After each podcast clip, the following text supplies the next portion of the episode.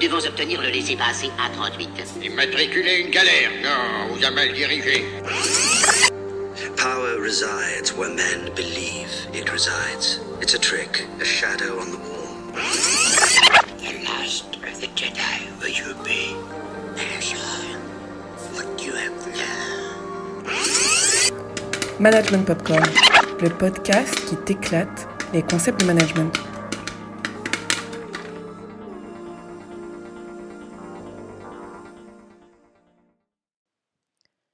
Bonjour à tous. Aujourd'hui dans Management Popcorn, on parle de parapluie, d'autoritarisme et de management au féminin avec le film Potiche, réalisé en 2010 par François Ozon, avec Catherine Deneuve, Fabrice Lucchini et Gérard Depardieu. Coucou Ça s'est bien passé hier soir avec ton acheteur allemand? Oh, fous-moi la paix, Suzanne. Si tu veux mon avis. Ton avis, quel avis? Tu as un avis? Mais Robert... Ce que je te demande, c'est de partager le mien. Sinon, tout le reste, c'est des paroles et de l'énergie perdue. Allez, tais-toi un peu. Ma pauvre maman, tu ne comprends rien. Mais il faut penser à l'avenir et se moderniser. Cite-moi des femmes aussi gâtées que toi après 30 ans de mariage. À ça, pour ce qui est de l'électroménager, je suis une petite reine. Ah, tu vois, tu es comblé, t'es obligé de l'admettre. L'histoire se passe en 1977, dans un petit village de province, Sainte-Gudule, au sein d'une entreprise familiale qui produit des parapluies. L'entreprise est dirigée d'une main de fer par Monsieur Pujol, qui en a hérité grâce à son mariage avec Suzanne Pujol, la fille du fondateur de l'entreprise. À la suite d'une grève des ouvriers, M. Pujol est séquestré par les ouvriers.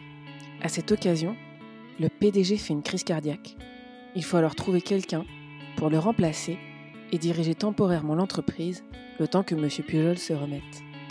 Voilà où ça le mène, ces grosses colères. Hein. Ça va me faire le plaisir d'aller à l'hôpital dès aujourd'hui et faire un check-up complet. Allez hop Bah, maman et l'usine. Oh. Bah, étant donné son état, je pense que monsieur votre père devrait se faire remplacer par son fondé de pouvoir. Mais il n'en a plus. Il l'a viré. Bah, dans ce cas, Ah non, désolé. La direction d'une usine, ce n'est pas pour moi. Moi? Ah non, pas elle. Elle serait pire que papa. Mais alors qui Qui? Jean-Charles Oh non, oh non, pas, lui, pas Jean-Charles. Et pourquoi pas vous, madame Pujol? Maman, mais c'est une blague. Enfin, ça se justifierait. Elle est la fille du fondateur, la femme euh, du patron? Non mais j'y connais rien. Il s'agit pas de diriger l'usine à proprement parler. Il suffit de t'asseoir dans le fauteuil de papa et laisser passer l'orage. Tu penses bien qu'ils vont pas te confier des responsabilités? Je sais bien, mais quand même, je sais pas si moi je pourrais. Suzanne, fais ce qu'on te dit. Fais ce qu'on te dit. Hein Mieux vaut toi que quelqu'un d'autre. Et On n'a pas le choix. Bah, si c'est toi qui me le demandes, Robert, évidemment, je prendrai aucune décision sans t'en parler. Eh ben, il manquerait plus que ça. Alors vous acceptez, madame Pujol Si c'est dans l'intérêt de l'usine, euh, oui. Suzanne Pujol se retrouve alors à la direction de l'usine malgré elle et se révèle à la surprise générale une femme de tête et d'action, amenant l'entreprise sur des terrains nouveaux et redonnant un second souffle aux produits Pujol. Cette comédie met alors en scène une confrontation entre deux dirigeants pour la même entreprise. Monsieur Pujol d'un bord, incarné par Fabrice Lucchini. Madame Pujol de l'autre bord, sous les traits de Catherine Deneuve. On pourrait alors faire des raccourcis et se dire que face à un patron macho et autoritaire, Deneuve incarne une dirigeante qui gère son entreprise comme elle gère sa famille, avec efficacité, soin et une douceur toute féminine. Ne serait-il pas alors tentant de rejeter le style de Lucchini pour mieux favoriser celui de Deneuve Mobilisons plutôt un peu de théorie du management pour mettre peut-être un peu plus de profondeur et de nuance à notre analyse. Et posons-nous donc la question de ce qui fonde la légitimité de chacun de nos deux dirigeants. En somme, qu'est-ce qui fait que les employés de l'entreprise acceptent les ordres de leurs dirigeants? Commençons tout d'abord par le dirigeant initial lorsque le film s'ouvre. Qu'est-ce qui fonde la légitimité de M. Pujol? M. Pujol dirige l'entreprise car il en a hérité de son beau-père. Il est là car il est le gendre d'eux. Il a donc repris le flambeau en épousant Suzanne.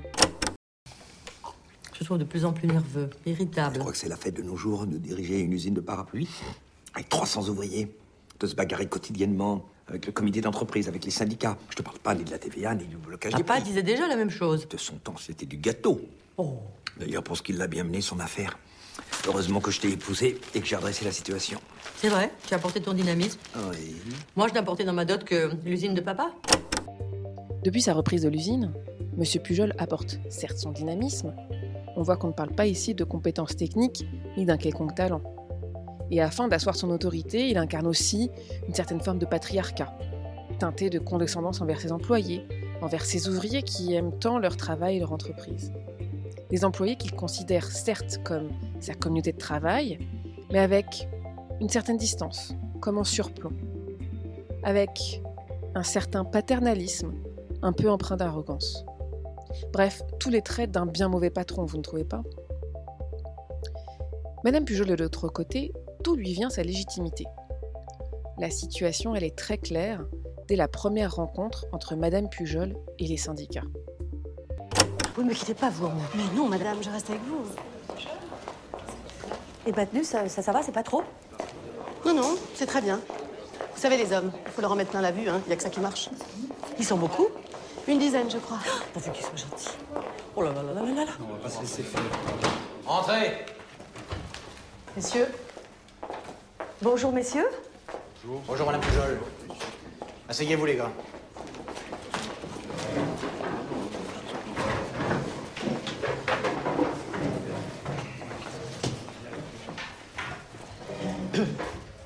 Alors, mes chers amis, comme vous le savez, mon mari vient d'être hospitalisé et il m'a demandé de reprendre la direction de l'usine jusqu'à la fin de sa convalescence. Je suis donc euh, ravie de vous rencontrer aujourd'hui euh, afin de faire plus ample connaissance et que nous puissions bavarder. Madame Pujol, nous ne sommes pas ici pour bavarder. Comme vous ne l'ignorez pas, la gestion calamiteuse et réactionnaire de votre mari a précipité l'usine dans une situation catastrophique.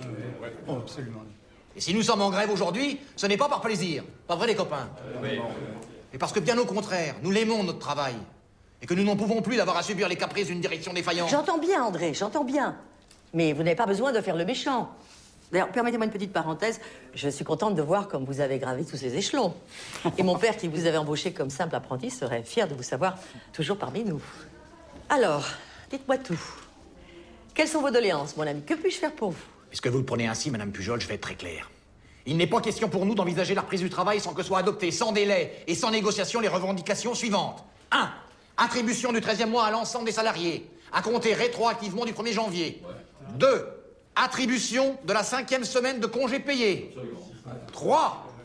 Réorganisation du temps de travail et généralisation des 40 heures à l'ensemble des travailleurs, avec majoration des heures supplémentaires au-delà de la 40e heure de 25%, conformément à l'article 1 de l'annexe 2 de la convention collective. Bien, merci André. Comme disait papa, qui vous aimait beaucoup. Point n'est besoin de charger la mule pour qu'elle arrive à bon port. bon, enfin, en tout cas, je suis d'accord avec vous. euh, rien ne va plus dans cette grande maison. Et il est temps que nous reprenions le, le goût du travail commun dans la fraternité et la solidarité. Concrètement, ça veut dire quoi, ça? Je vous jure sur la tête de mes enfants et de mon père d'examiner vos requêtes avec la plus sincère attention et, et de tout faire pour améliorer la situation des travailleurs de notre usine. Comme vous le savez, je suis une femme. Je suis la femme de Monsieur Pujol. Et donc, il est un peu aussi mon patron. Donc, je peux facilement me mettre à votre place. Sauf que pour moi, pas question de faire la grève. Bravo, patronne. Mes chers amis, cette grande maison, le goût du travail commun, que puis-je faire pour vous? Tous ces rappels que Madame Pujol fait à son père, qui a créé l'usine, et que nombre des ouvriers autour de la table lui doivent leur carrière. Autant d'éléments qui positionnent Madame Pujol comme la réelle héritière du fondateur. Elle est héritière d'une tradition, d'une certaine façon de faire les affaires. Et contrairement à son mari, elle se met au service du collectif. Que puis-je faire pour vous? Un collectif avec lequel elle veut tisser des liens proches, des liens d'amitié. Bon, on sent quand même néanmoins une certaine distance de classe. hein. Faut-il rappeler que lorsqu'elle vient à la réunion qu'on vient d'entendre, elle porte une robe vaporeuse, un manteau de vison et ses plus beaux bijoux. Peut-être que au paternalisme de Monsieur Pujol, on pourrait renvoyer le maternalisme de Madame Pujol. En réalité, on se rend vite compte que la source de légitimité en tant que manager de Monsieur Pujol et de Madame Pujol, elle est la même. Cette source de légitimité, elle est ancrée dans la tradition. La tradition, c'est justement l'une des trois formes de domination décrites par le sociologue Max Weber au début du XXe siècle.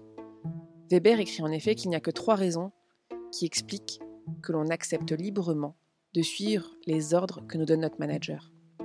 Cela peut être parce que notre manager est le supérieur hiérarchique et qu'il incarne position euh, et un certain nombre de règles de ce fait de cette autorité hiérarchique et il incarne une légitimité rationnelle légale.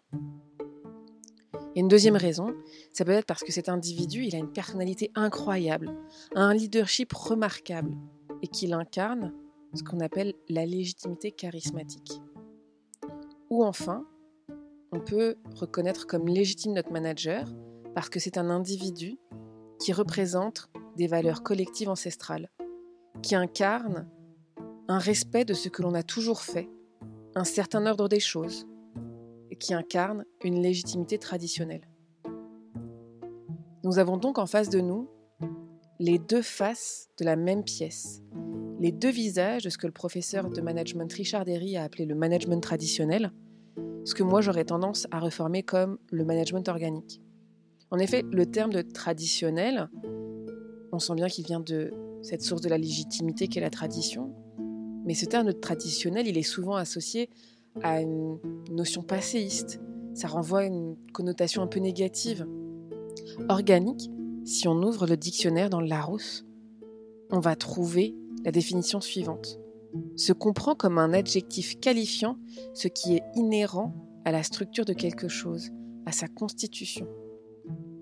Le management organique donc se pense comme un management au service du groupe, qui œuvre pour la communauté. Et monsieur et madame Pujol bah, nous présentent deux visages de ce même management fondé sur la tradition. Deux visages pour ce management organique. Un idéal d'un bord et sa dérive d'autre part. Car au final, Madame Pujol n'est-elle pas une bonne manager qu'en simple comparaison à Monsieur Pujol et en l'absence de toute autre alternative à la direction de l'entreprise? Trouverions-nous Madame Pujol une si bonne manager si elle était confrontée à une personne avec une excellente connaissance de l'industrie du parapluie Ou si elle était confrontée à une personne avec des idées révolutionnaires sur les processus de fabrication par exemple alors, on n'a pas forcément la réponse à la question, et c'est un peu là la limite de la fiction ici. Mais revenons à notre couple Pujol. Les deux faces d'une même pièce donc. Pour autant, on a bien le sentiment que, dans les faits, Monsieur Pujol et Madame Pujol, ils gèrent pas vraiment leur entreprise de la même façon. Et que là où Monsieur Pujol finit séquestré par un piquet de grève, Madame Pujol, elle, elle relève tous les défis qui se dressent devant elle, elle s'épanouit. Alors, où sont leurs différences si tous les deux puisent la source de leur légitimité dans la tradition? Tout d'abord, on peut remarquer que la trajectoire de M. Pujol et celle de Mme Pujol ne s'inscrivent pas du tout dans la même lignée temporelle. Nos deux protagonistes n'ont tout simplement pas la même expérience. Au final, Fabrice Lucchini, après une vingtaine d'années à faire les choses toujours de la même façon, se retrouve coincé par cette fameuse tradition, il ne semble pas beaucoup ouvert à des idées qui pourraient amener l'entreprise à se renouveler. Bonjour Monsieur Pujol. Oui, qu'est-ce qu'il y a? J'ai un nouveau dossier Oh lequel je désirais m'entretenir avec Pas vous. tout de suite, bah, c'est déjà la pause cigarette, vous. Oh, excusez-nous, monsieur Madame Pujol, elle, si elle porte le nom Pujol et qu'elle incarne bien aussi la tradition de l'entreprise, elle n'en a pas le poids de l'histoire récente. Elle se place plutôt dans la modestie de la découverte. Elle pose des questions, elle laisse de la place aux idées créatives et se met au service du groupe. Un rapport différent au temps donc, mais aussi un rapport différent à la famille. Madame Pujol, elle gère l'entreprise comme elle gère sa famille, avec soin, avec émotion, presque avec tendresse. Elle a passé des années à élever ses enfants, à construire sa famille, elle en a tiré bien des apprentissages. Nous l'avons vu, c'est d'ailleurs grâce à cette dimension émotionnelle et affective, à ce soin qu'elle a pour les gens qui l'entourent, qu'elle retourne initialement les syndicats. Et on ne retrouve pas du tout un tel engagement moral et émotionnel chez M. Pujol. Et alors on peut forcément s'interroger sur ce que le film ne, nous montre pas. M. Pujol a-t-il jamais eu un enthousiasme sincère et authentique pour son entreprise? S'il l'a eu à ses débuts, l'a-t-il oublié avec les années?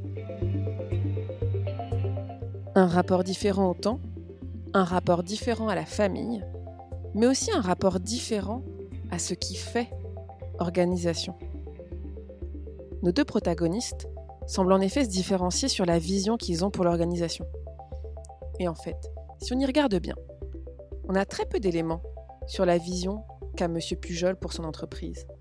Ses motivations semblent tourner autour du fait que l'entreprise lui rapporte de l'argent, qu'elle continue à fonctionner comme avant, ou encore il faut que la grève initiée par les employés soit résorbée.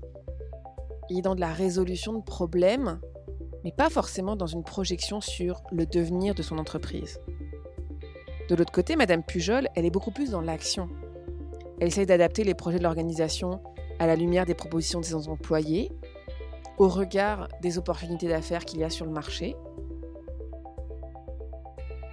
Et puis, on ne peut pas le passer sous silence. Il y a bien une dernière chose, et non des moindres, qui oppose Monsieur et Madame Pujol. En tant que spectateur du film, on ne peut pas passer à côté de ce message que nous envoie François Ozon, le réalisateur du film, qui mobilise la question du genre comme un attribut qui distingue les façons de diriger de Monsieur et Madame Pujol. Le fait que Madame Pujol soit une femme et dirige comme une femme. Le fait que Monsieur Pujol soit un homme et dirige comme un homme dans le contexte des années 70, ça a bien son importance ici, notamment pour le ressort comique. Mais prenons une petite pause un instant avant de continuer pour introduire une précision qui s'impose. On ne va pas rentrer dans le cliché de l'opposition euh, du management féminin, du management masculin. On ne va pas rentrer dans un débat sur de l'engagement politique. Parce que il faut savoir que les chercheurs en management ne s'entendent pas sur la pertinence de parler de leadership féminin ou de leadership masculin. En fait, les études montrent surtout que les différences apparaissent non pas dans les actes, mais dans la façon dont les hommes et les femmes décrivent leur propre leadership. Après les journées difficiles qu'on a traversées, euh, non, ça roule bien. Ça roule même très bien. Toujours après une grève, ma Susan. D'abord, t'as pas été trop maladroite.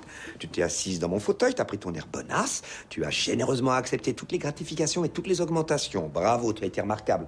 Maintenant, on va remettre sa panoplie de Madame le PDG au vestiaire et puis on va revenir à ses activités familiales et domestiques. Je crains qu'il y ait un petit malentendu entre nous, Robert. Enfin, qui c'est le patron ici, nom de Dieu? Moi. Analyse un peu la situation. Je représente un patronat souriant, juste, chaleureux. J'ai même réussi à imposer tes propres enfants au sein de l'usine. Pourquoi veux-tu que je te rende ma place? À l'instar de Madame Pujol, les femmes dirigeantes interrogées font fréquemment référence à leurs efforts pour encourager la participation, pour partager le pouvoir et les informations, pour augmenter la motivation de leurs employés.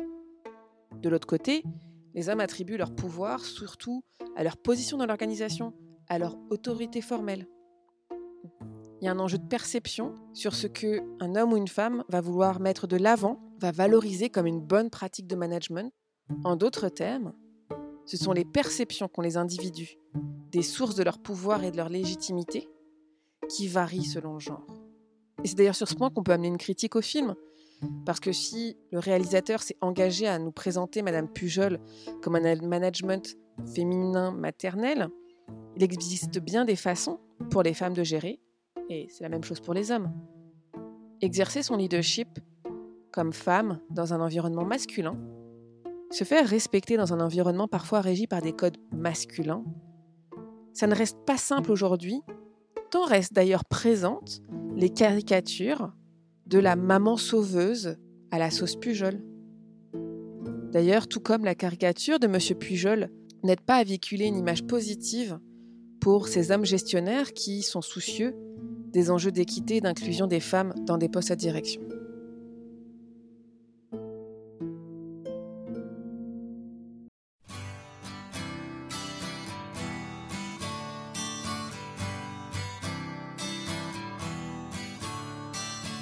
Don't you know?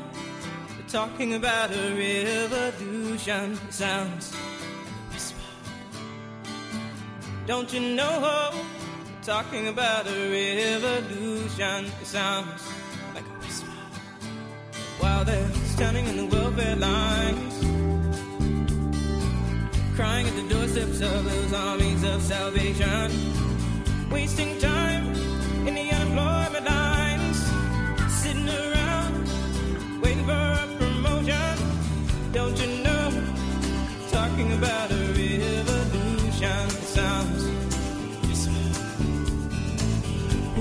gonna rise up and get there, yeah. Poor people gonna rise up and take what's theirs.